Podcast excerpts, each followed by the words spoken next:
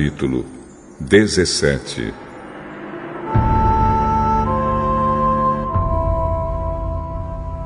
Depois de dizer essas coisas, Jesus olhou para o céu e disse: Pai, chegou a hora. Revela a natureza divina do teu filho, a fim de que ele revele a tua natureza gloriosa. Pois tens dado ao filho autoridade sobre todos os seres humanos para que lhe dê a vida eterna a todos os que lhe deste. E a vida eterna é esta: que eles conheçam a ti, que és o único Deus verdadeiro, e conheçam também Jesus Cristo, que enviaste ao mundo. Eu revelei mundo a tua natureza gloriosa, terminando, assim, o trabalho que me deste para fazer. E agora, Pai, dá-me na tua presença a mesma grandeza divina que eu tinha contigo antes de o mundo existir. Eu mostrei quem tu és para aqueles que tiraste do mundo e me deste. Eles eram teus e tu os deste para mim. Eles têm obedecido à tua mensagem. Agora sabem que tudo que me tens dado vem de ti. Pois eu lhes entreguei a mensagem que tu me deste, e eles a receberam e ficaram sabendo que é verdade que eu vim de ti, e creram que tu me enviaste. Eu peço a favor deles não peço em favor do mundo, mas por aqueles que me deste, pois são teus. Tudo que é meu é teu, e tudo que é teu é meu. E a minha natureza divina se revela por meio daqueles que me deste. Agora estou indo para perto de ti. Eles continuam no mundo mas eu não estou mais no mundo. Pai Santo, pelo poder do teu nome, o nome que me deste, guarda-os para que sejam um, assim como tu e eu somos um. Quando estava com eles no mundo, eu os guardava pelo poder do teu nome, o mesmo nome que me deste tomei conta deles. E nenhum se perdeu, a não ser aquele que já ia se perder, para que se cumprisse o que as Escrituras Sagradas dizem. E agora estou indo para perto de ti. Mas digo isso enquanto estou no mundo, para que o coração deles fique cheio da minha alegria. Eu lhes dei a tua mensagem mas o mundo ficou com ódio deles, porque eles não são do mundo, como eu também não sou. Não peço que os tires do mundo, mas que os guardes do maligno. Assim como eu não sou do mundo, eles também não são. Que eles sejam teus por meio da verdade. A tua mensagem é a verdade. Assim como tu me enviaste ao mundo, eu também os enviei. Em favor deles, eu me entrego completamente a ti. Faço isso para que, de fato, eles também sejam completamente teus. Não peço somente por eles mas também em favor das pessoas que vão crer em mim por meio da mensagem deles. E peço que todos sejam um. E assim como tu, meu Pai, estás unido comigo, eu estou unido contigo, que todos os que crerem também estejam unidos a nós, para que o mundo creia que tu me enviaste. A natureza divina que tu me deste, eu reparti com eles, a fim de que possam ser um, assim como tu e eu somos um. Eu estou unido com eles e tu estás unido comigo, para que eles sejam completamente unidos, a fim de que o mundo saiba que me enviaste e que amas os meus seguidores como também me amas. Pai, quero que onde eu estiver, aqueles que me deste estejam comigo, a fim de que vejam a minha natureza divina que tu me deste, pois me amaste antes da criação do mundo. Pai justo, o mundo não te conhece, mas eu te conheço. E aqueles que me deste sabem que tu me enviaste. Eu fiz com que eles te conheçam e continuarei a fazer isso, para que o amor que tens por mim esteja neles e para que eu também esteja unido com eles.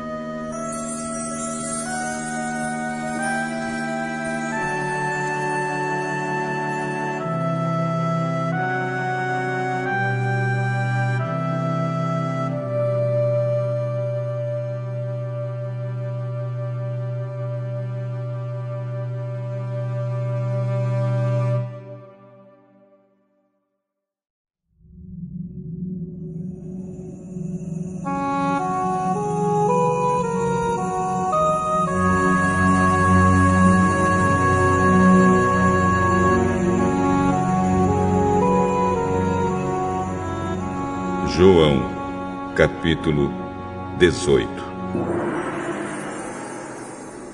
Depois de fazer essa oração, Jesus saiu com os discípulos e foi para o outro lado do riacho de Cedron.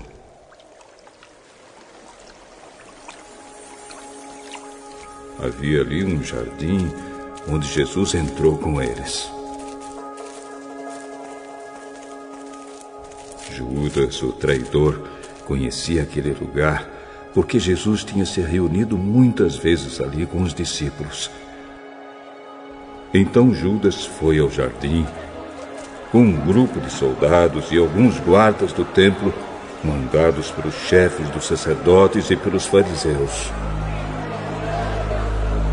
Eles estavam armados e levavam lanternas e tochas. Jesus sabia de tudo o que ia acontecer a ele. Por isso caminhou na direção deles e perguntou: Quem é que vocês estão procurando? Jesus de Nazaré. Sou eu. Judas, o traidor, estava com eles. Quando Jesus disse: Sou eu, eles recuaram e caíram no chão. Quem é que vocês estão procurando? Jesus de Nazaré. Já afirmei que sou eu. Se é a mim que vocês procuram, então deixem que estes outros vão embora. Jesus disse isso para que se cumprisse o que ele tinha dito antes. Pai, de todos aqueles que me deste, nenhum se perdeu. Aí Simão Pedro tirou a espada.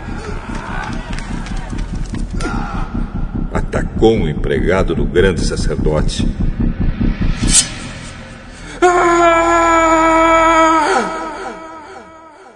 E cortou a orelha direita dele. O nome do empregado era Malco. Mas Jesus disse a Pedro: Guarde a sua espada. Por acaso você pensa que eu não vou beber o cálice de sofrimento que o Pai me deu? Em seguida, os soldados, o comandante e os guardas do templo prenderam Jesus e o amarraram. Então o levaram primeiro até a casa de Anás. Anás era o sogro de Caifás, que naquele ano era o grande sacerdote. Caifás era quem tinha dito aos líderes judeus que era melhor para eles que morresse apenas um homem pelo povo. Simão Pedro foi seguindo Jesus junto com outro discípulo. Esse discípulo era conhecido do grande sacerdote e por isso conseguiu entrar no pátio da casa dele junto com Jesus. Mas Pedro ficou do lado de fora, perto da porta. O outro discípulo, que era conhecido do grande sacerdote, saiu e falou com a empregada que tomava conta da porta. Então ela deixou Pedro entrar e lhe perguntou: Você. Você não é um dos seguidores daquele homem? Eu? Não. Por causa do frio, os empregados e os guardas tinham feito uma fogueira e estavam se aquecendo de pé em volta dela. Pedro estava de pé, no meio deles, aquecendo-se também. O grande sacerdote fez algumas perguntas a Jesus a respeito dos seus seguidores e dos seus ensinamentos. E Jesus respondeu: Eu sempre falei a todos publicamente Ensinava nas sinagogas e no pátio do templo, onde o povo se reúne, e nunca disse nada em segredo. Então, por que o senhor está me fazendo essas perguntas? Pergunte aos que me ouviram, pois eles sabem muito bem o que eu disse a eles. Quando Jesus disse isso, um dos guardas do templo que estavam ali deu-lhe uma bofetada. Isso é maneira de falar com o grande sacerdote? Se eu disse alguma mentira, prove que menti. Mas, se eu falei a verdade, por que é que você está me batendo? Depois Anás mandou Jesus ainda amarrado para Caifás, o grande sacerdote. Pedro ainda estava lá, de pé, aquecendo-se perto do fogo. Então lhe perguntaram: Você não é um dos seguidores daquele homem? Não, eu não sou. Um dos empregados do grande sacerdote, parente do homem de quem Pedro tinha cortado a orelha, perguntou: Será que não vi você com ele no jardim? E outra vez Pedro disse que não. E no mesmo instante o galo cantou. Depois levaram Jesus da casa de Caifás para o palácio do governador romano. Já era de manhã cedo. Os líderes judeus não entraram no palácio porque queriam continuar puros, conforme a religião deles, pois só assim poderiam comer o jantar da Páscoa. Então o governador Pilatos saiu foi encontrar-se com eles e perguntou: Que acusação vocês têm contra este homem? O senhor acha que nós lhe entregaríamos este homem se ele não tivesse cometido algum crime? Levem este homem e o julguem vocês mesmos, de acordo com a lei de vocês. Nós não temos o direito de matar ninguém. Isso aconteceu assim para que se cumprisse o que Jesus tinha dito quando falou a respeito de como ia morrer. Pilatos tornou a entrar no palácio. Chamou Jesus e perguntou: Você é o rei dos judeus? Esta pergunta é do senhor mesmo. Ou foram outras pessoas que lhe disseram isso a meu respeito? Por acaso eu sou judeu? A sua própria gente e os chefes dos sacerdotes é que o entregaram a mim. O que foi que você fez? O meu reino não é deste mundo. Se o meu reino fosse deste mundo, os meus seguidores lutariam para não deixar que eu fosse entregue aos líderes judeus.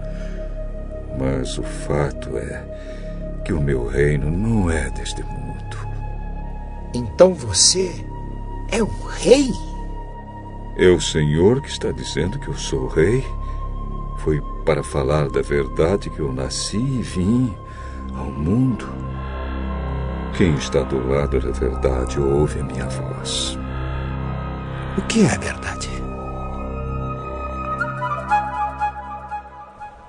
Depois de dizer isso, Pilatos saiu outra vez para falar com a multidão. Não vejo nenhum motivo para condenar este homem. Mas, de acordo com o costume de vocês, eu sempre solto um prisioneiro na ocasião da Páscoa. Vocês querem que eu solte para vocês o rei dos judeus? Não, ele não! Não, ele não! Nós queremos que solte Barrabás! Barrabás! Solte Barrabás! Acontece que esse Barrabás era um criminoso.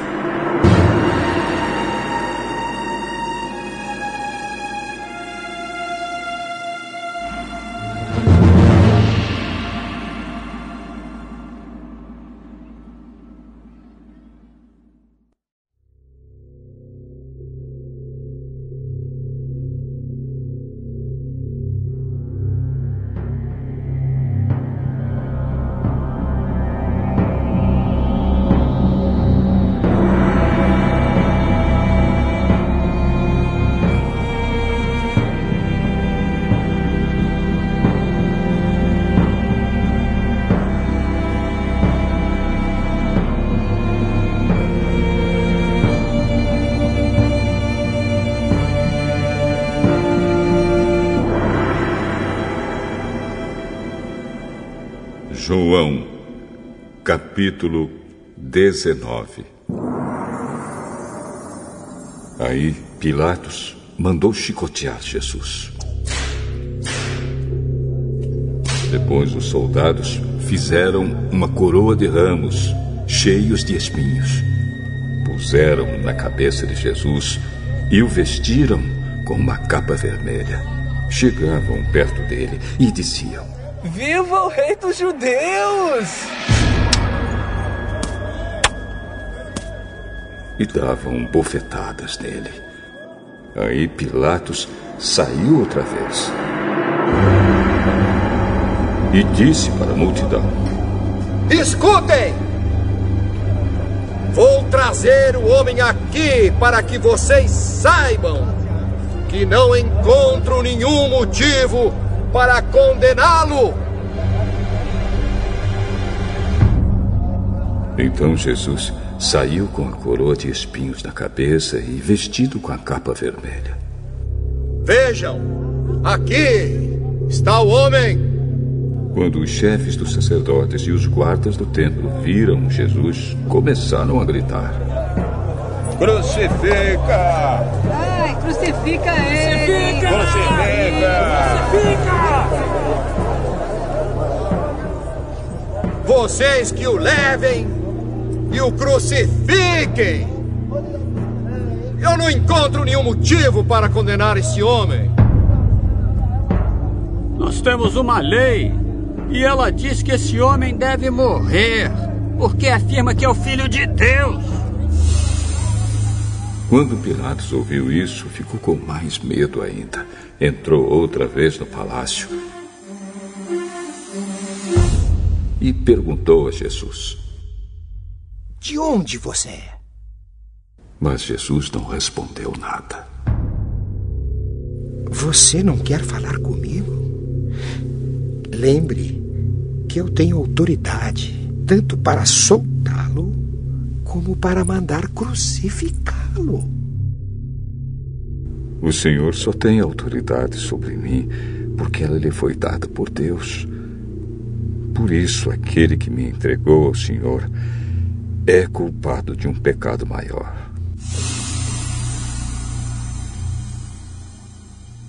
Depois disso, Pilatos queria soltar Jesus, mas a multidão gritou: Se o senhor soltar esse homem, não é amigo do imperador! Pois quem diz que é rei é inimigo do imperador. Quando Pilatos ouviu isso, trouxe Jesus para fora e sentou-se no tribunal, no lugar chamado Calçada de Pedra. Em hebraico, o nome desse lugar é Gabatá. Era quase meio-dia da véspera da Páscoa.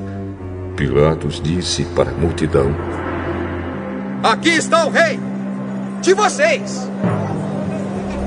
Vai, crucifica ele! Crucifica!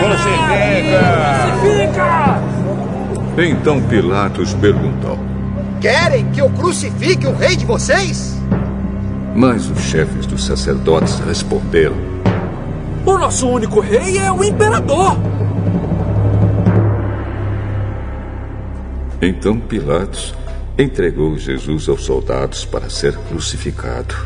E eles o levaram. Jesus saiu carregando ele mesmo a cruz para o lugar chamado Calvário. Em hebraico, o nome desse lugar é Gólgota.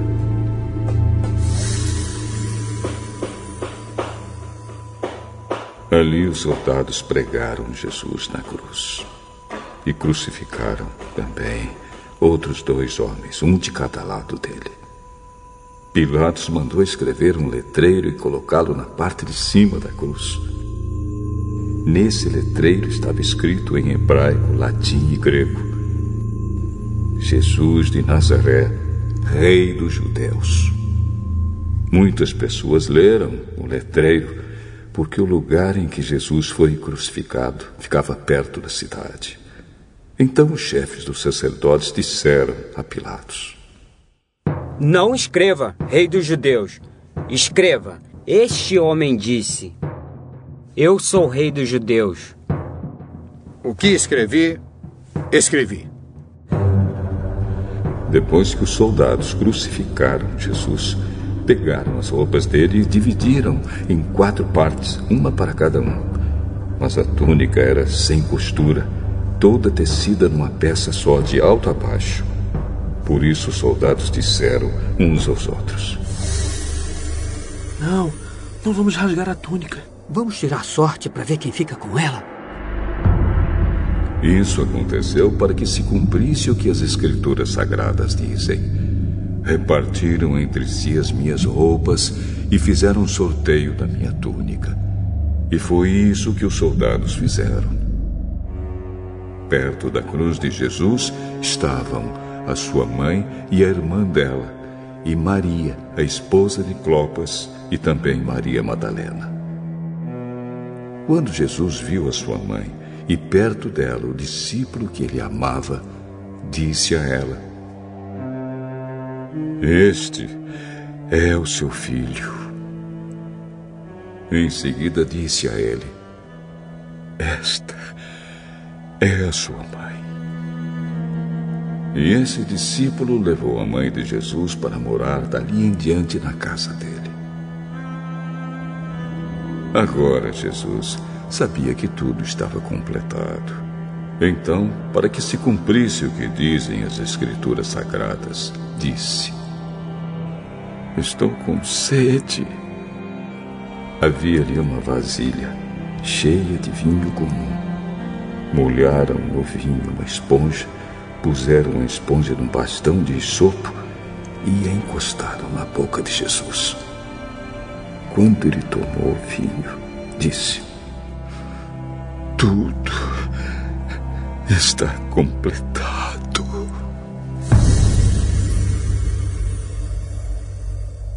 Então baixou a cabeça e morreu.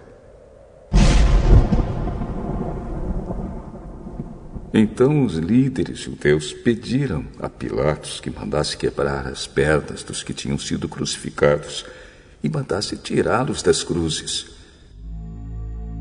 Pediram isso porque era sexta-feira e não queriam que no sábado os corpos ainda estivessem nas cruzes. E aquele sábado era especialmente santo.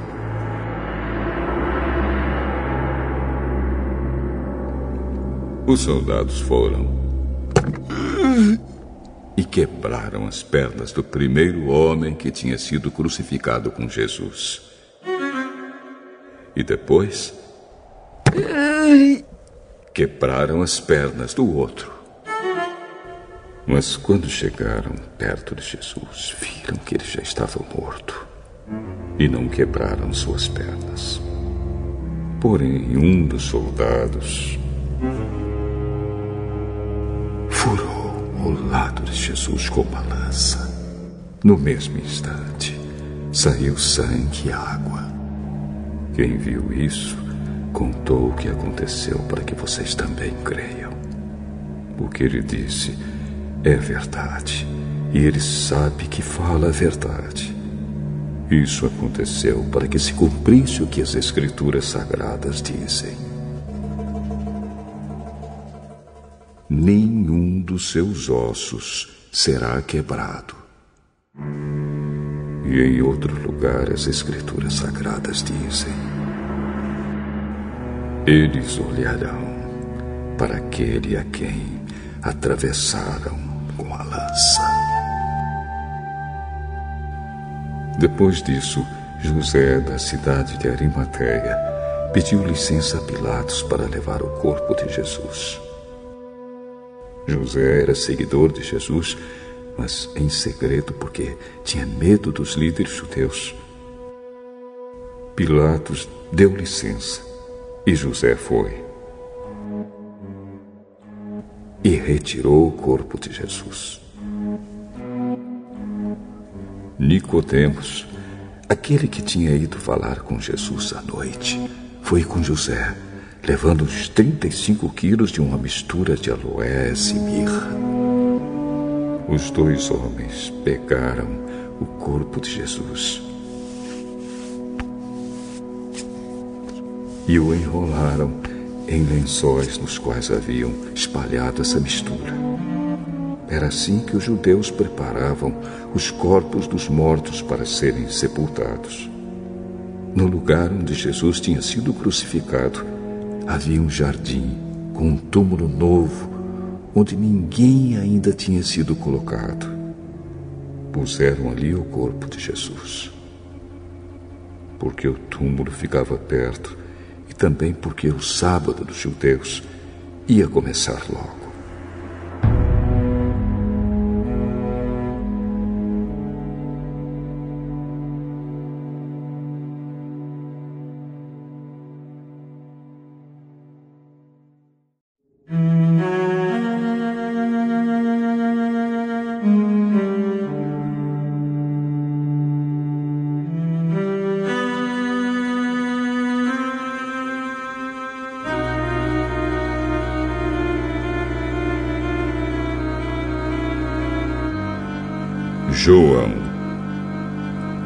Capítulo 20.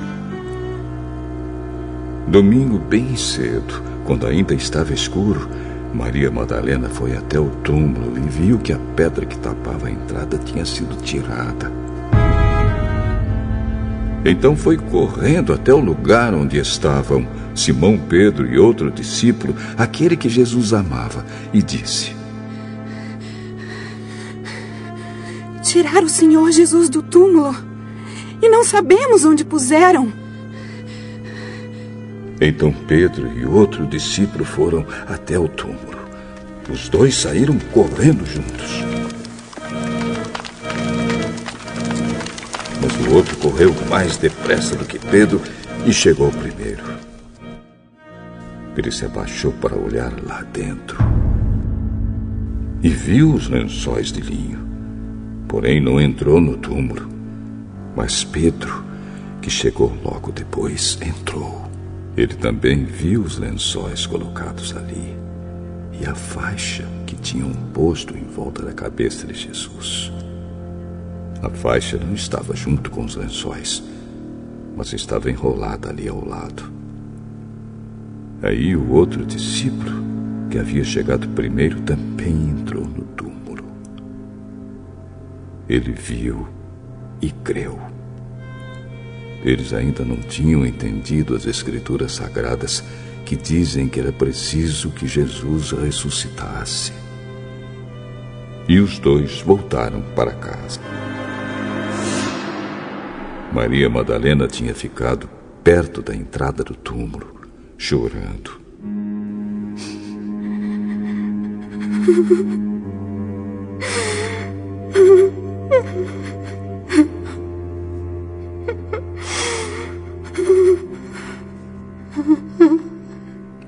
Enquanto chorava, ela se abaixou, olhou para dentro e viu dois anjos vestidos de branco, sentados onde tinha sido posto o corpo de Jesus. Um estava na cabeceira e o outro nos pés. Os anjos perguntaram: Mulher, por que você está chorando? Levar embora o meu senhor. E eu não sei onde o puseram. Depois de dizer isso, ela virou para trás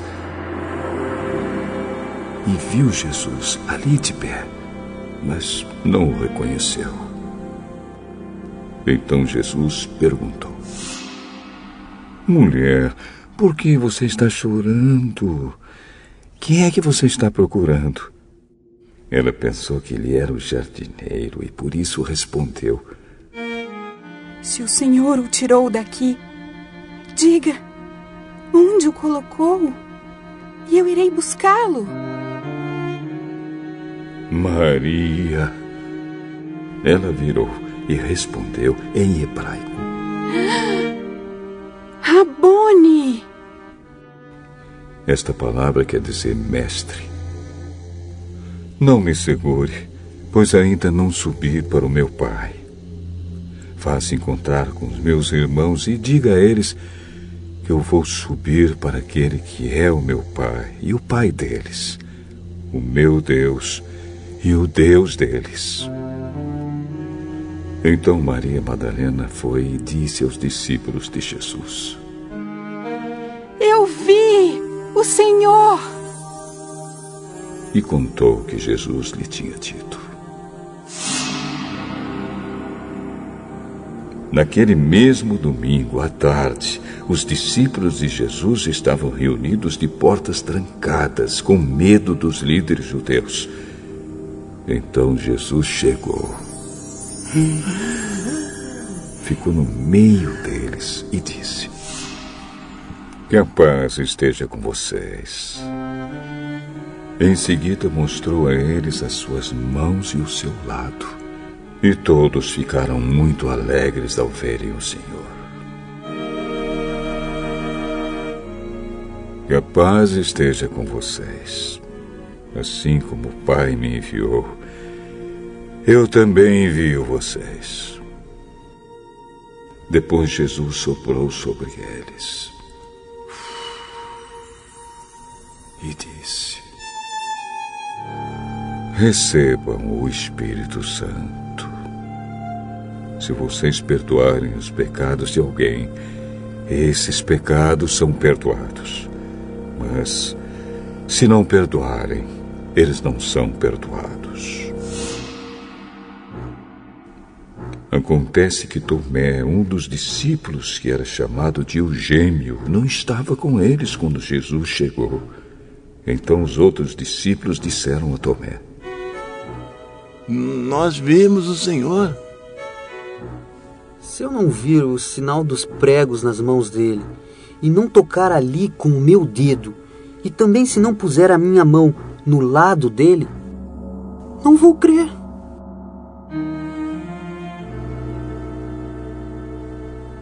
Uma semana depois, os discípulos de Jesus estavam outra vez reunidos ali, com as portas trancadas, e Tomé estava com eles.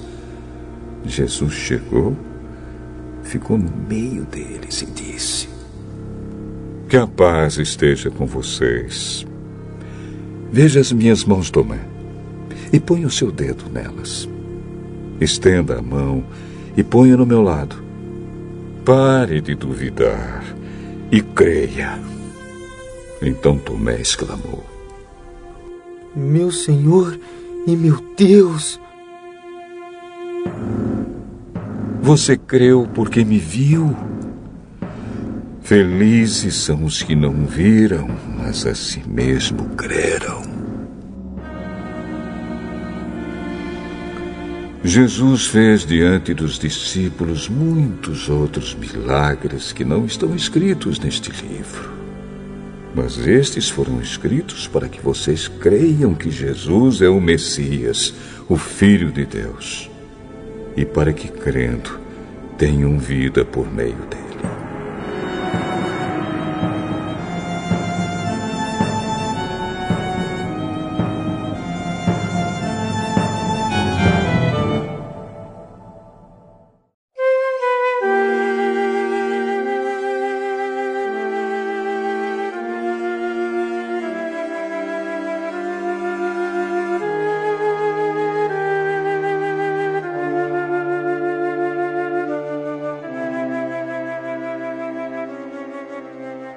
João, capítulo 21 Depois disso, Jesus apareceu outra vez aos seus discípulos na beira do lago da Galileia. Foi assim que aconteceu. Estavam juntos Simão Pedro e Tomé, chamado o Gêmeo, Natanael, que era de Caná da Galileia, os filhos de Zebedeu e mais dois discípulos. Simão Pedro disse aos outros: Eu vou pescar. Nós também vamos pescar com você. Então foram todos e subiram no barco. Mas naquela noite não pescaram nada.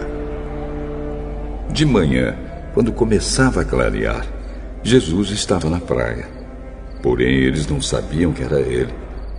Então Jesus perguntou: Moços, vocês pescaram alguma coisa? Nada. Joguem a rede do lado direito do barco, que vocês acharão peixe. Eles jogaram a rede. E logo depois já não conseguiam puxá-la para dentro do barco por causa da grande quantidade de peixes que havia nela. Aí o discípulo que Jesus amava disse a Pedro: É o Senhor Jesus. Quando Simão Pedro viu dizer que era o Senhor, vestiu a capa, pois havia tirado a roupa, e se jogou na água. Os outros discípulos foram no barco, puxando a rede com os peixes, pois estavam somente a uns cem metros da praia. Quando saíram do barco, Viram ali uma pequena fogueira, com alguns peixes em cima das brasas. E também havia pão. Então Jesus disse: Tragam algum desses peixes que vocês acabaram de pescar. Aí Simão Pedro subiu no barco e arrastou a rede para a terra. Ela estava cheia, com 153 peixes grandes, e mesmo assim não se arrebentou. Jesus disse: Venham, venham comer. Nenhum deles tinha coragem de perguntar quem ele era, pois sabiam que era o Senhor. Então Jesus veio, pegou o pão e deu a eles. E fez a mesma coisa com os peixes. Foi esta terceira vez que Jesus, depois de ter sido ressuscitado, apareceu aos seus discípulos. Quando eles acabaram de comer, Jesus perguntou a Simão Pedro: Simão, filho de João, você me ama mais do que estes outros me amam? Sim. O Senhor sabe que eu amo o Senhor. Tome conta das minhas ovelhas. E perguntou pela segunda vez: Simão, filho de João, você me ama? Sim, o senhor sabe que eu amo o senhor. Tome conta das minhas ovelhas.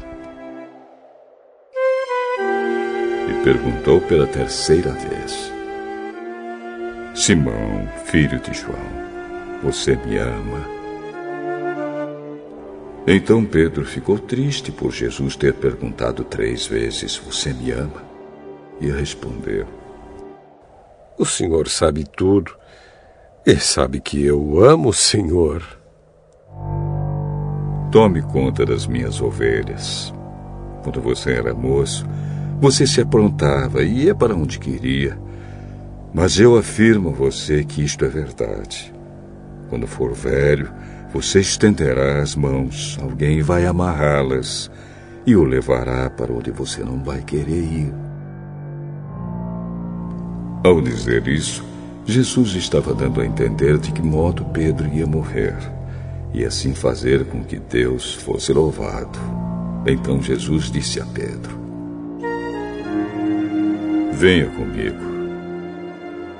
Então Pedro virou para trás e viu que o discípulo que Jesus amava vinha atrás dele.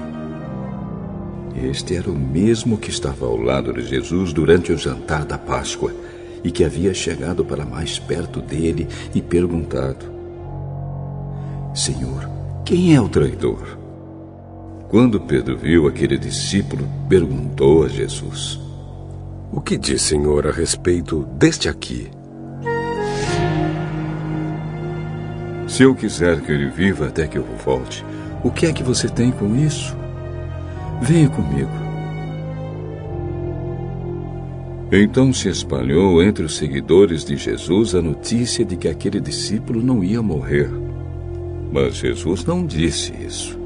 Ele apenas disse: Se eu quiser que ele viva até que eu volte, o que é que você tem com isso? Este é o discípulo que falou destas coisas e as escreveu.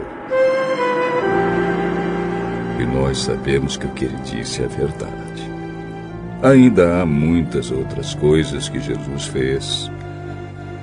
Se todas elas fossem escritas uma por uma, acho que nem no mundo inteiro caberiam os livros que seriam escritos.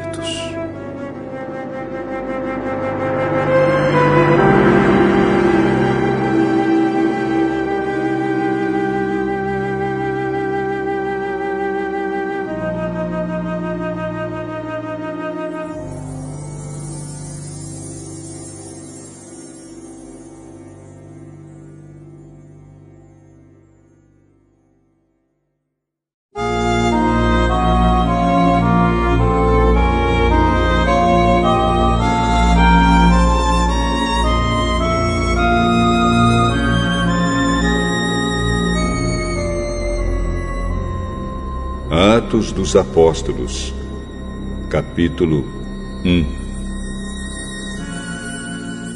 Prezado Teófilo, no primeiro livro que escrevi, contei tudo o que Jesus fez e ensinou, desde o começo do seu trabalho até o dia em que ele foi levado para o céu. Antes de ir para o céu, ele deu ordens, pelo poder do Espírito Santo, aos homens que ele havia escolhido como apóstolos. Depois da sua morte, Jesus apareceu a eles de muitas maneiras, durante quarenta dias, provando, sem deixar dúvida nenhuma, que estava vivo. Os apóstolos viram Jesus e ele conversava com eles a respeito do reino de Deus. Um dia, quando estava com os apóstolos, Jesus deu esta ordem: Fiquem em Jerusalém e esperem até que o Pai lhes dê o que prometeu, conforme eu disse a vocês. Pois, de fato, João batizou com água, mas daqui a poucos dias vocês serão batizados com o Espírito Santo. Certa vez, os apóstolos estavam reunidos com Jesus. Então lhe perguntaram: É agora que o Senhor vai devolver o reino para o povo de Israel? Não cabe a vocês saber a ocasião ou o dia que o Pai marcou com a sua própria autoridade. Porém, quando o Espírito Santo descer sobre vocês, vocês receberão poder e serão minhas testemunhas em Jerusalém, em toda a Judéia e Samaria e até nos lugares mais distantes da terra. Depois de ter dito isso,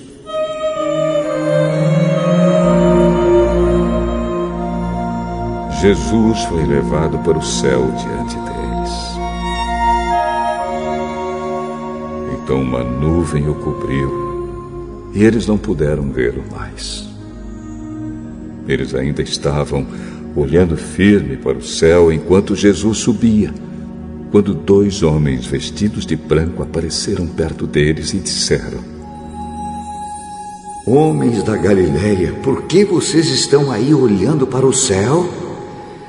Esse Jesus que estava com vocês e que foi levado para o céu voltará do mesmo modo que vocês ouviram subir. Então os apóstolos desceram o Monte das Oliveiras e voltaram para Jerusalém. O monte fica mais ou menos a um quilômetro da cidade.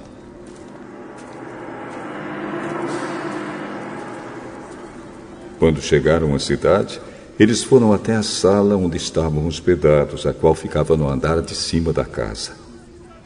Os apóstolos eram estes: Pedro, João, Tiago, André, Filipe, Tomé, Bartolomeu, Mateus, Tiago, filho de Alfeu Simão, o nacionalista, e Judas, filho de Tiago. Eles sempre se reuniam todos juntos para orar com as mulheres, a mãe de Jesus e os irmãos dele. Num desses dias de reunião, estavam presentes mais ou menos 120 seguidores de Jesus. Nessa reunião, Pedro se levantou e disse: Meus irmãos, tinha de acontecer aquilo que o Espírito Santo, por meio de Davi, disse nas Escrituras sagradas a respeito de Judas, que foi o guia daqueles que prenderam Jesus. Judas era do nosso grupo e foi escolhido para tomar parte no nosso trabalho. Com o dinheiro que tinha recebido pelo seu crime, Judas comprou um terreno. Nesse terreno ele caiu e se arrebentou, e os seus intestinos se esparramaram. Todos os moradores de Jerusalém ficaram sabendo disso. Por isso deram àquele terreno o nome de Acéldama, que na língua deles quer dizer campo de sangue. Pedro continuou. Isto é o que está escrito no livro dos Salmos: que a casa dele fique abandonada e ninguém mais more nela. E também diz que outra pessoa faça o trabalho que ele fazia. Portanto, precisamos escolher outro homem para pertencer ao nosso grupo e ser testemunha junto conosco da ressurreição do Senhor Jesus. Deve ser um daqueles que nos acompanharam durante o tempo em que o Senhor Jesus andou entre nós, desde que foi batizado por João até o dia em que foi levado para o céu. E foram apresentados dois homens, José, chamado Barsabás, que tinha o apelido de Justo, e Matias. Em seguida oraram, dizendo: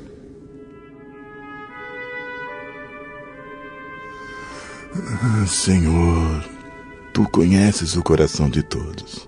Mostra agora qual dos dois escolhesses para trabalhar conosco como apóstolo pois Judas abandonou este trabalho e foi para o lugar que ele merecia.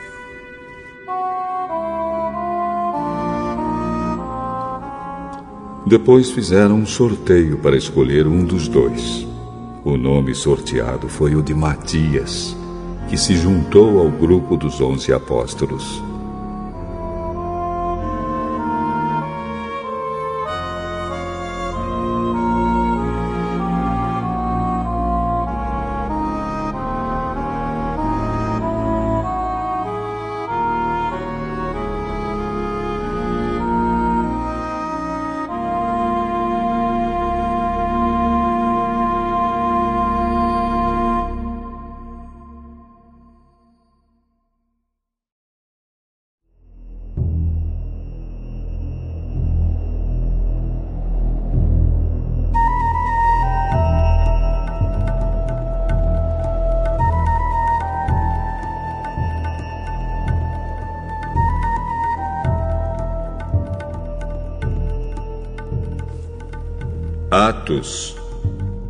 Capítulo 2 Quando chegou o dia de Pentecostes, todos os seguidores de Jesus estavam reunidos no mesmo lugar. De repente. Veio do céu um barulho que parecia o de um vento soprando muito forte, e esse barulho encheu toda a casa onde estavam sentados. Então todos viram umas coisas. Parecidas com chamas, que se espalharam como línguas de fogo. E cada pessoa foi tocada por uma dessas línguas. Todos ficaram cheios do Espírito Santo. E começaram a falar em outras línguas, de acordo com o poder que o Espírito dava a cada pessoa. Estavam morando ali em Jerusalém judeus religiosos vindos de todas as nações do mundo. Quando ouviram aquele barulho, uma multidão deles se ajuntou. E todos ficaram muito admirados porque cada um podia entender na sua própria língua o que os seguidores de Jesus estavam dizendo. A multidão ficou admirada e espantada e comentava: estas pessoas que estão falando assim são da Galiléia. Como é que cada um de nós as ouvimos falar na nossa própria língua? Ah, nós somos da Pátia, da Média, do Elão, da Mesopotâmia, da Judéia, da Capadócia, do Ponto, da província da Ásia, da Frígia, da Panfilha, do Egito e das regiões da Líbia que ficam perto de Cirene. Alguns de nós são de Roma. Uns são judeus e outros convertidos ao judaísmo. Alguns são de Creta e outros da Arábia. E como é que todos estamos ouvindo essa gente falar em nossa própria língua a respeito das grandes coisas que Deus tem feito? Todos estavam admirados, sem saber o que pensar, e perguntavam uns aos outros: O que será que isso quer dizer? Mas outros zombavam, dizendo: Esse pessoal está bêbado. Então Pedro se levantou, junto com os outros onze apóstolos, e em voz bem alta começou a dizer à multidão: Meus amigos judeus, e todos vocês que moram em Jerusalém, prestem atenção e escutem o que eu vou dizer. Estas pessoas não estão bêbadas como vocês estão pensando, pois são apenas nove horas da manhã. O que de fato está acontecendo é o que o profeta Joel disse. É isto que eu vou fazer nos últimos dias, diz Deus. Derramarei o meu espírito sobre todas as pessoas. Os filhos e as filhas de vocês anunciarão a minha mensagem os moços terão visões e os velhos sonharão. Sim, eu derramarei o meu espírito sobre os meus servos e as minhas servas. E naqueles dias eles também anunciarão a minha mensagem. Em cima, no céu, farei com que apareçam coisas espantosas. E embaixo, na terra farei milagres. Haverá sangue, fogo e nuvens de fumaça. O sol ficará escuro e a lua se tornará cor de sangue, antes que chegue o grande e glorioso dia do Senhor. Então, todos os que pedirem a ajuda do Senhor serão salvos. Homens de Israel, escutem o que eu vou dizer. Deus mostrou a vocês que Jesus de Nazaré era um homem aprovado por ele. Pois, por meio de Jesus, Deus fez milagres, maravilhas e coisas extraordinárias no meio de vocês, como vocês sabem muito bem. Deus por sua própria vontade e sabedoria, já havia resolvido que Jesus seria entregue nas mãos de vocês. E vocês mesmos o mataram por mãos de homens maus que o crucificaram. Mas Deus ressuscitou Jesus, livrando-o do poder da morte, porque não era possível que a morte o dominasse. Pois Davi disse a respeito de Jesus o seguinte: Eu via sempre o Senhor comigo, porque Ele está ao meu lado direito, para que nada me deixe abalado. Por isso meu coração está feliz e as minhas palavras são palavras de alegria. E eu, um ser mortal, vou descansar cheio de esperança, pois tu, Senhor, não me abandonarás no mundo dos mortos. Eu tenho te servido fielmente, e por isso não deixarás que eu apodreça na sepultura. Tu me tens ensinado os caminhos que levam à vida, e a tua presença me encherá de alegria. Meus irmãos, eu preciso falar claramente com vocês a respeito do patriarca Davi. Esse grande líder morreu e foi sepultado. E o seu túmulo se encontra aqui até hoje. Ele era profeta e sabia que Deus lhe havia jurado que um dos seus descendentes seria rei, como ele.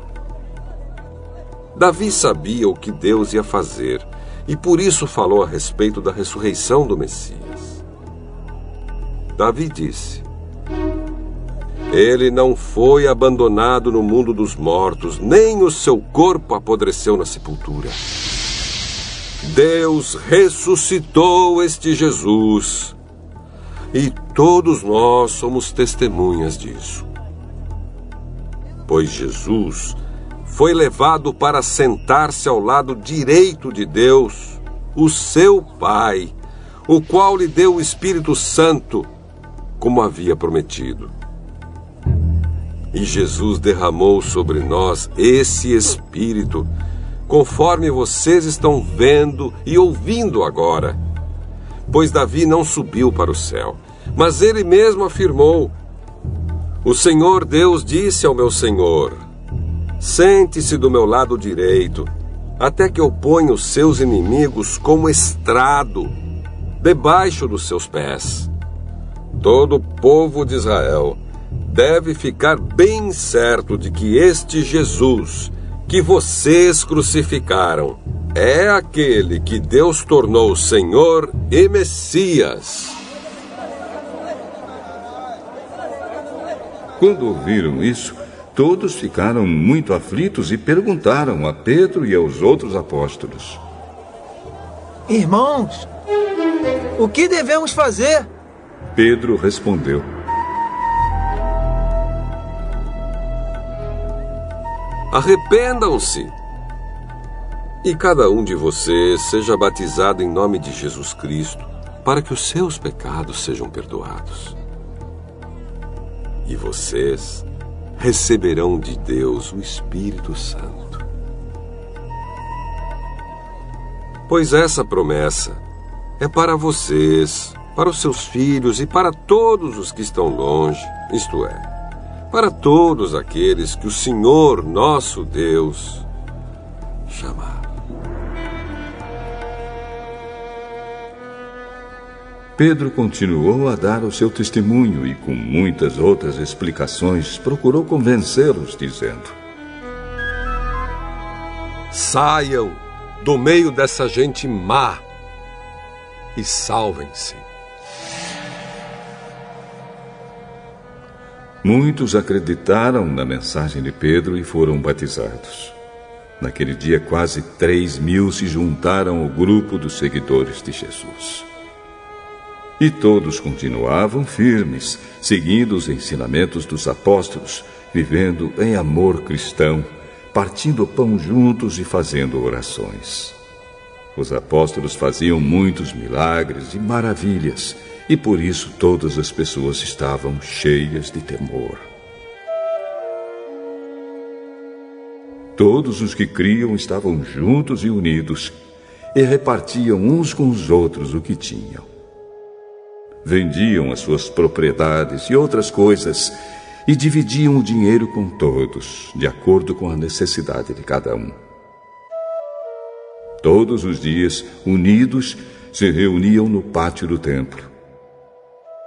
E nas suas casas partiam pão e participavam das refeições com alegria e humildade. Louvavam a Deus por tudo e eram estimados por todos. E cada dia o Senhor juntava ao grupo as pessoas que iam sendo salvas.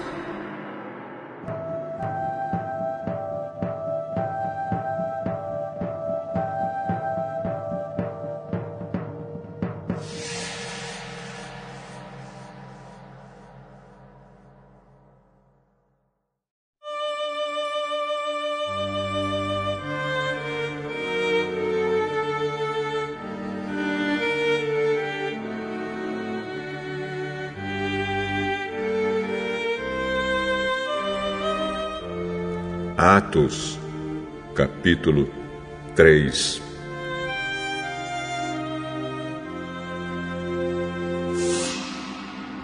Certo dia, de tarde, Pedro e João estavam indo ao templo para a oração das três horas. Estava ali um homem que tinha nascido coxo. Todos os dias ele era levado para um dos portões do templo, chamado Portão Formoso, a fim de pedir esmolas às pessoas que entravam no pátio do templo. Quando o coxo viu Pedro e João entrando, pediu uma esmola. Eles olharam firmemente para ele e Pedro disse: Olhe para nós. O homem olhou para eles esperando receber alguma coisa. Não tenho nenhum dinheiro, mas o que tenho lhe dou pelo poder do nome de Jesus Cristo de Nazaré. Levante-se e ande. Em seguida, Pedro pegou a mão direita do homem e o ajudou a se levantar. No mesmo instante, os pés e os tornozelos dele ficaram firmes. Então ele deu um pulo ficou de pé e começou a andar. Depois entrou no pátio do templo com eles, andando, pulando e agradecendo a Deus. Toda a multidão viu o homem pulando e louvando a Deus. Quando perceberam que aquele era o mendigo que ficava sentado perto do portão formoso do templo, ficaram admirados e espantados com o que havia acontecido. O homem que havia sido curado acompanhou Pedro e João. Todas as pessoas estavam admiradas. E correram para a parte do pátio do templo chamada Alpendre de Salomão, onde eles estavam. Quando Pedro viu isso, disse ao povo: Israelitas, por que vocês estão admirados? Por que estão olhando firmemente para nós, como se tivéssemos feito este homem andar por causa do nosso próprio poder ou por causa da nossa dedicação a Deus? O Deus dos nossos antepassados, o Deus de Abraão, o Deus de Isaque e o Deus de Jacó, foi quem deu glória ao seu servo Jesus. Mas vocês o entregaram às autoridades e o rejeitaram diante de Pilatos. E quando ele resolveu soltá-lo, vocês não quiseram. Jesus era bom e dedicado a Deus, mas vocês o rejeitaram. Em vez de pedirem a liberdade para ele, pediram que Pilatos soltasse um criminoso. Assim, vocês mataram o autor da vida. Mas Deus o ressuscitou. E nós somos testemunhas disso. Foi o poder do nome de Jesus que deu forças a este homem. O que vocês estão vendo E sabendo, foi feito pela fé no seu nome, pois foi a fé em Jesus que curou este homem em frente de todos vocês. Agora, meus irmãos, eu sei que o que vocês e os seus líderes fizeram com Jesus foi sem saber o que estavam fazendo. Mas Deus cumpriu assim o que havia anunciado há muito tempo pelos profetas. Isto é, que o Messias, que ele escolheu, tinha de sofrer. Portanto, arrependam-se e voltem para Deus, a fim de que Ele perdoe os pecados de vocês. E também para que tempos de nova força espiritual venham do Senhor. E Ele mande Jesus, que Ele já tinha escolhido para ser o Messias de vocês. Jesus precisa ficar no céu, até chegar o tempo em que todas as coisas serão renovadas, como Deus anunciou há muito tempo pelos seus fiéis mensageiros, os profetas. Pois Moisés disse: Do meio de vocês, o Senhor Deus escolherá e enviará para vocês um profeta, assim como ele me enviou. Obedeçam a tudo o que ele lhes disser. Aquele que não obedecer será separado do povo de Deus e destruído. Samuel e todos os profetas que vieram depois dele falaram a respeito destes dias. As promessas que Deus fez por meio dos seus profetas são para vocês e vocês fazem parte da aliança que Deus fez com os seus antepassados, quando disse para Abraão: Por meio dos seus descendentes, eu abençoarei todas as nações do mundo. Assim, Deus escolheu o seu servo e o mandou primeiro a vocês, para abençoá-los e para que cada um de vocês abandone os seus pecados.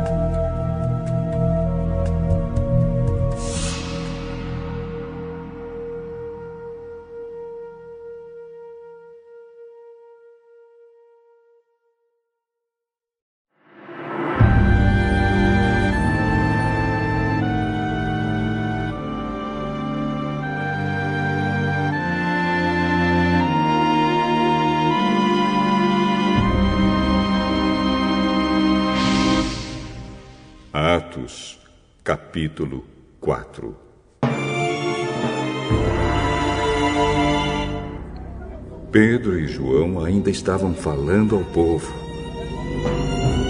Quando chegaram alguns sacerdotes, o chefe da guarda do templo e alguns saduceus. Eles ficaram muito aborrecidos, porque os dois apóstolos estavam ensinando ao povo que Jesus havia ressuscitado e que isso provava que os mortos vão ressuscitar. Então prenderam os dois. E os puseram na cadeia para ficarem lá até o dia seguinte, pois já era muito tarde. Porém, muitas pessoas que ouviram a mensagem creram. E os homens que creram foram mais ou menos cinco mil. No dia seguinte, reuniram-se em Jerusalém as autoridades dos judeus, os líderes do povo e os mestres da lei. Nessa reunião estavam também Anás, que era o grande sacerdote, Caifás, João, Alexandre e os outros que eram da família do grande sacerdote. As autoridades puseram os apóstolos em frente deles e perguntaram: Com que poder em nome de quem vocês fizeram isso? Então Pedro, cheio do Espírito Santo, respondeu: Autoridades e líderes do povo, os senhores estão nos perguntando hoje sobre o bem que foi feito a este homem e como ele foi curado.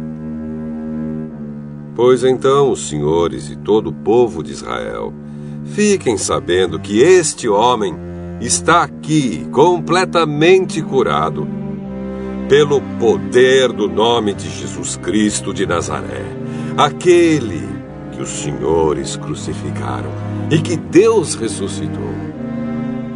Jesus é aquele de quem as Escrituras Sagradas dizem: A pedra que vocês, os construtores, rejeitaram, veio a ser a mais importante de todas. A salvação só pode ser conseguida por meio dele.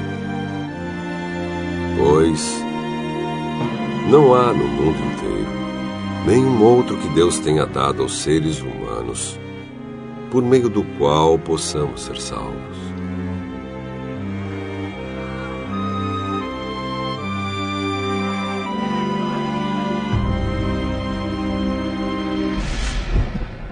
Os membros do Conselho Superior ficaram admirados com a coragem de Pedro e de João, pois sabiam que eram homens simples e sem instrução, e reconheceram que eles tinham sido companheiros de Jesus.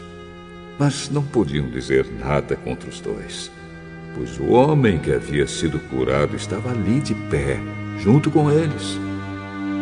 Em seguida, mandaram que Pedro e João saíssem da sala do conselho e começaram a discutir o assunto. O que vamos fazer com esses homens? Pois todos os moradores de Jerusalém sabem que eles fizeram um grande milagre e nós não podemos negar isso. Mas, para não deixar que a notícia se espalhe ainda mais entre o povo, vamos ameaçá-los a fim de que nunca mais falem com ninguém a respeito de Jesus. Então chamaram os apóstolos e ordenaram duramente que não falassem nem ensinassem nada a respeito de Jesus. Mas Pedro e João responderam: Os senhores mesmo julguem diante de Deus. Devemos obedecer aos senhores ou a Deus? pois não podemos deixar de falar daquilo que temos visto e ouvido.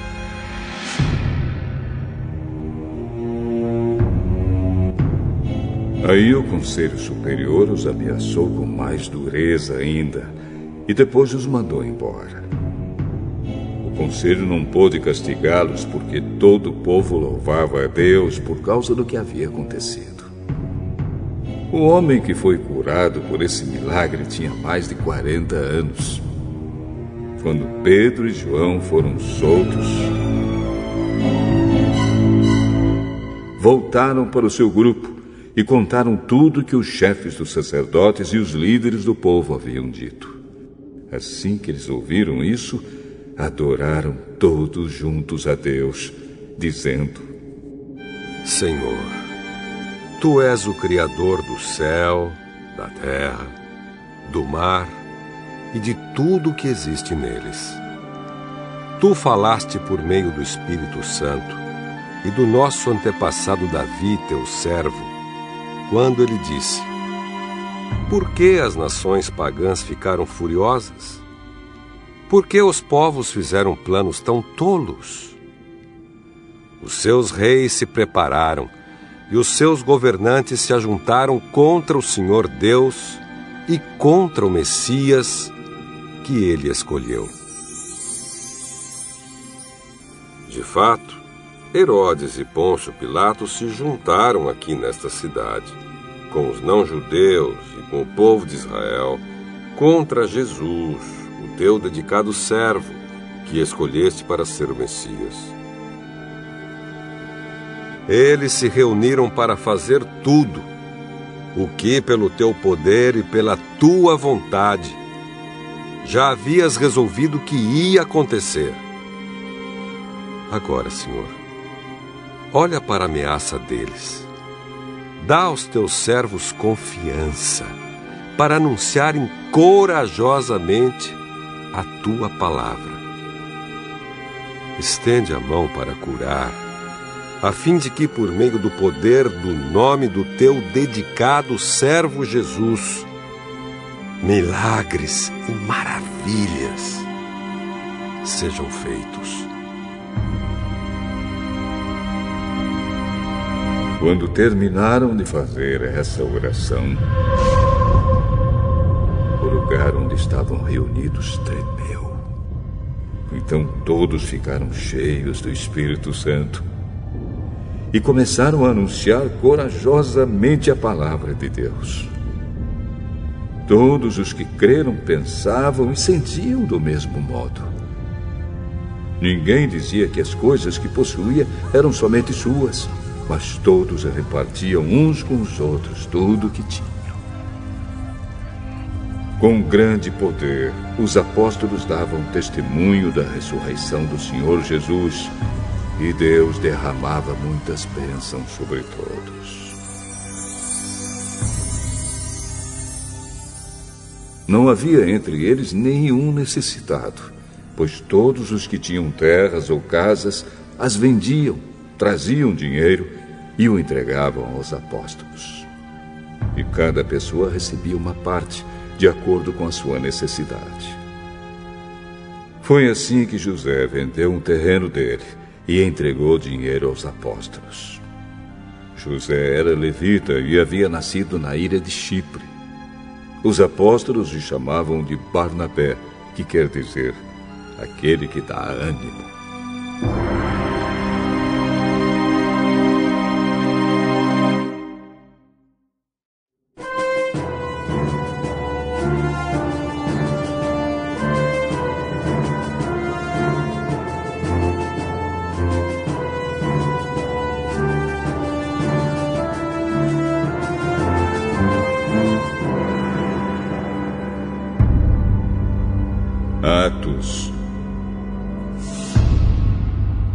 Capítulo 5 Mas um homem chamado Ananias, casado com uma mulher que se chamava Safira, vendeu um terreno e só entregou uma parte do dinheiro aos apóstolos, ficando com o resto. E Safira sabia disso. Então Pedro disse a Ananias: Por que você deixou Satanás dominar o seu coração? Porque mentiu para o Espírito Santo? Porque você ficou com uma parte do dinheiro que recebeu pela venda daquele terreno? Antes de você vendê-lo, ele era seu. E depois de vender, o dinheiro também era seu. Então, por que você resolveu fazer isso? Você não mentiu para seres humanos. Mentiu para Deus. Assim que ouviu isso, Ananias caiu morto. E todos os que souberam do que havia acontecido ficaram com muito medo. Então vieram alguns moços cobriram o corpo de Ananias. Levaram para fora e o sepultaram. A mulher de Ananias chegou umas três horas depois, sem saber do que havia acontecido com o marido. Aí Pedro perguntou a ela: Me diga, foi por este preço que você e o seu marido venderam o terreno? É, foi. Por que você e o seu marido resolveram pôr à prova o Espírito do Senhor. Os moços que acabaram de sepultar o seu marido já estão lá na porta. E agora vão levar você também. No mesmo instante, ela caiu morta aos pés de Pedro. Os moços entraram e, vendo que ela estava morta, levaram o corpo dela e o sepultaram ao lado do marido. E toda a igreja e todos aqueles que souberam disso ficaram apavorados.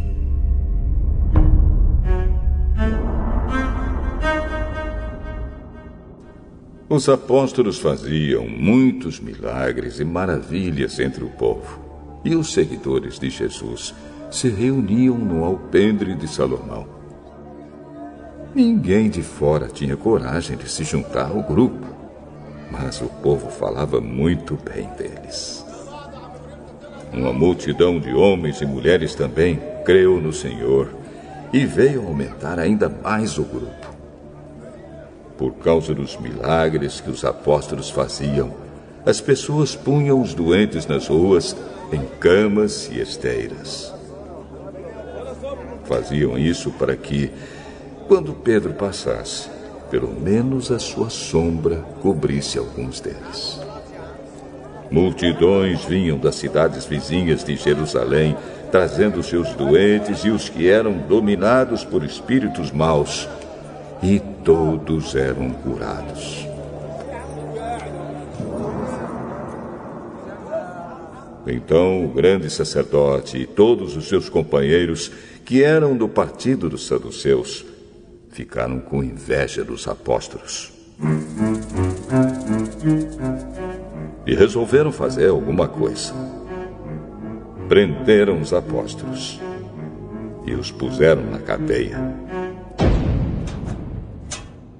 Mas naquela noite um anjo do Senhor abriu os portões da cadeia levou os apóstolos para fora e disse: Vão para o templo e anunciem ao povo tudo a respeito desta nova vida. Os apóstolos obedeceram e no dia seguinte, bem cedo, entraram no pátio do templo e começaram a ensinar.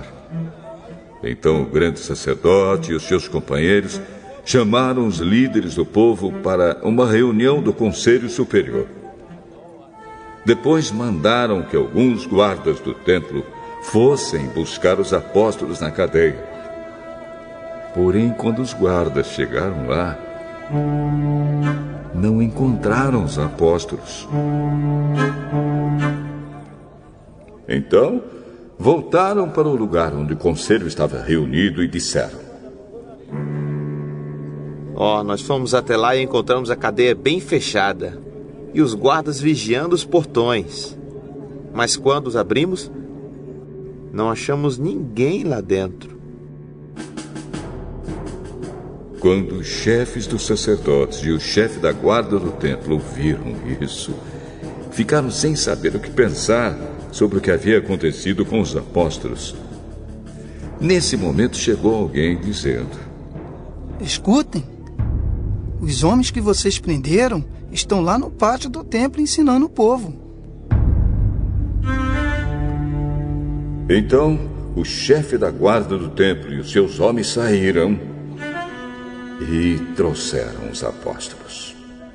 Mas não os maltrataram, porque tinham medo de serem apedrejados pelo povo. Depois puseram os apóstolos em frente do conselho e o grande sacerdote disse: Nós ordenamos que vocês não ensinassem nada a respeito daquele homem. E o que foi que vocês fizeram? Espalharam esse ensinamento por toda a cidade de Jerusalém e ainda querem nos culpar pela morte dele. Então Pedro e os outros apóstolos responderam: Nós devemos obedecer a Deus e não às pessoas. Os senhores crucificaram Jesus. Mas o Deus dos nossos antepassados o ressuscitou. E Deus o colocou à sua direita como líder e salvador, para dar ao povo de Israel oportunidade de se arrepender e receber o perdão dos seus pecados. Nós somos testemunhas de tudo isso. Nós e o Espírito Santo que Deus dá aos que lhe obedecem. Quando os membros do conselho ouviram isso, ficaram com tanta raiva que resolveram matar os apóstolos. Mas levantou-se um dos membros do conselho, um fariseu chamado Gamaliel, que era um mestre da lei, respeitado por todos. Ele mandou que levassem os apóstolos para fora e os deixassem ali um Então disse ao conselho: Homens de Israel, cuidado com o que vão fazer com estes homens. Há pouco tempo apareceu um homem chamado Teudas, que se dizia muito importante e que com isso conseguiu reunir 400 seguidores. Mas ele foi morto. Todos os seus seguidores foram espalhados e a revolta dele fracassou. Depois disso, apareceu Judas, o Galileu, na época do recenseamento. Este também conseguiu juntar muita gente, mas foi morto, e todos os seus seguidores foram espalhados. Ah, portanto, neste caso de agora, não façam nada contra estes homens. Deixem que vão embora, porque se este plano ou este trabalho vem de seres humanos, ele desaparecerá. Ah, mas se vem de Deus, vocês não poderão destruí-lo, pois neste caso, estariam lutando contra Deus. E o conselho aceitou a opinião de Gamaliel. Então chamaram os apóstolos e os chicotearam. E aí mandaram que nunca mais falassem nada a respeito de Jesus. Depois os soltaram. Os apóstolos saíram do conselho muito alegres, porque Deus havia achado que eles eram dignos de serem insultados por serem seguidores de Jesus.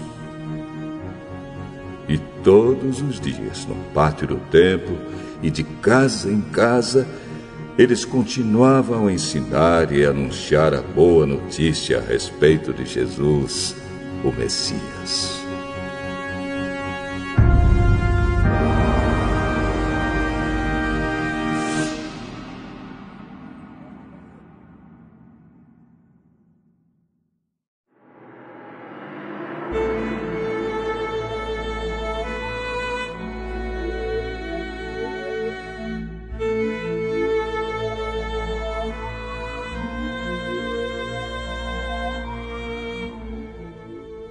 Atos, capítulo 6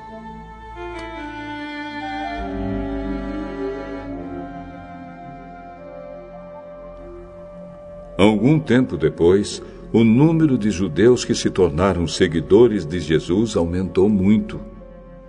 E os que tinham sido criados fora da terra de Israel começaram a se queixar dos que tinham sido criados em Israel.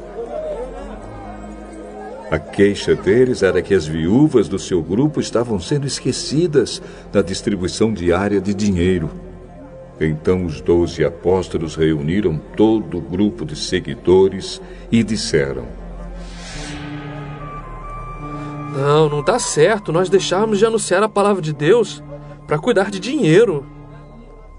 Por isso, irmãos, escolham entre vocês sete homens de confiança cheios do Espírito Santo e de sabedoria, e nós entregaremos esse serviço a eles.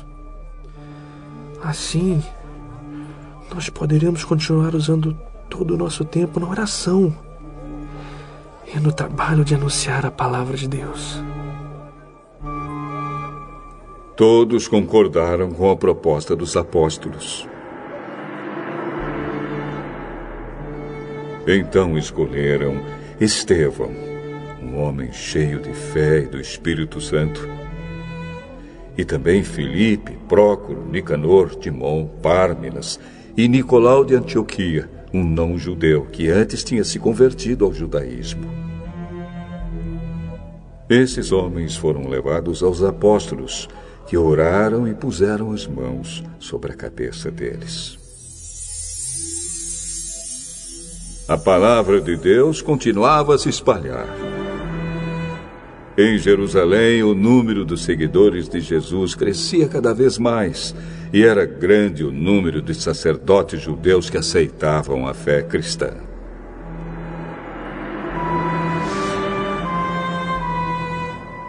Estevão, um homem muito abençoado por Deus e cheio de poder, fazia grandes maravilhas e milagres entre o povo. Mas ficaram contra ele alguns membros da sinagoga dos homens livres, que era a sinagoga dos judeus que tinham vindo das cidades de Cirene e Alexandria. Estes e outros judeus da região da Cilícia e da província da Ásia começaram a discutir com Estevão. Mas o Espírito de Deus dava tanta sabedoria a Estevão que ele ganhava todas as discussões. Então eles pagaram algumas pessoas para dizerem: ah, Nós ouvimos esse homem dizer blasfêmias contra Moisés e contra Deus. Dessa maneira, eles atiçaram o povo, os líderes e os mestres da lei. Depois foram. Agarraram Estevão e o levaram ao Conselho Superior. Então arranjaram alguns homens para dizerem mentiras a respeito dele. Essas pessoas afirmaram: Ei, este homem não para de falar contra o nosso santo templo e contra a lei de Moisés. Nós ouvimos esse homem quando ele dizia que esse Jesus de Nazaré vai destruir o templo e mudar todos os costumes que Moisés nos deu. Todos os que estavam sentados na sala do Conselho Superior olhavam firmemente para Estevão e viram que o rosto dele parecia o rosto de um anjo.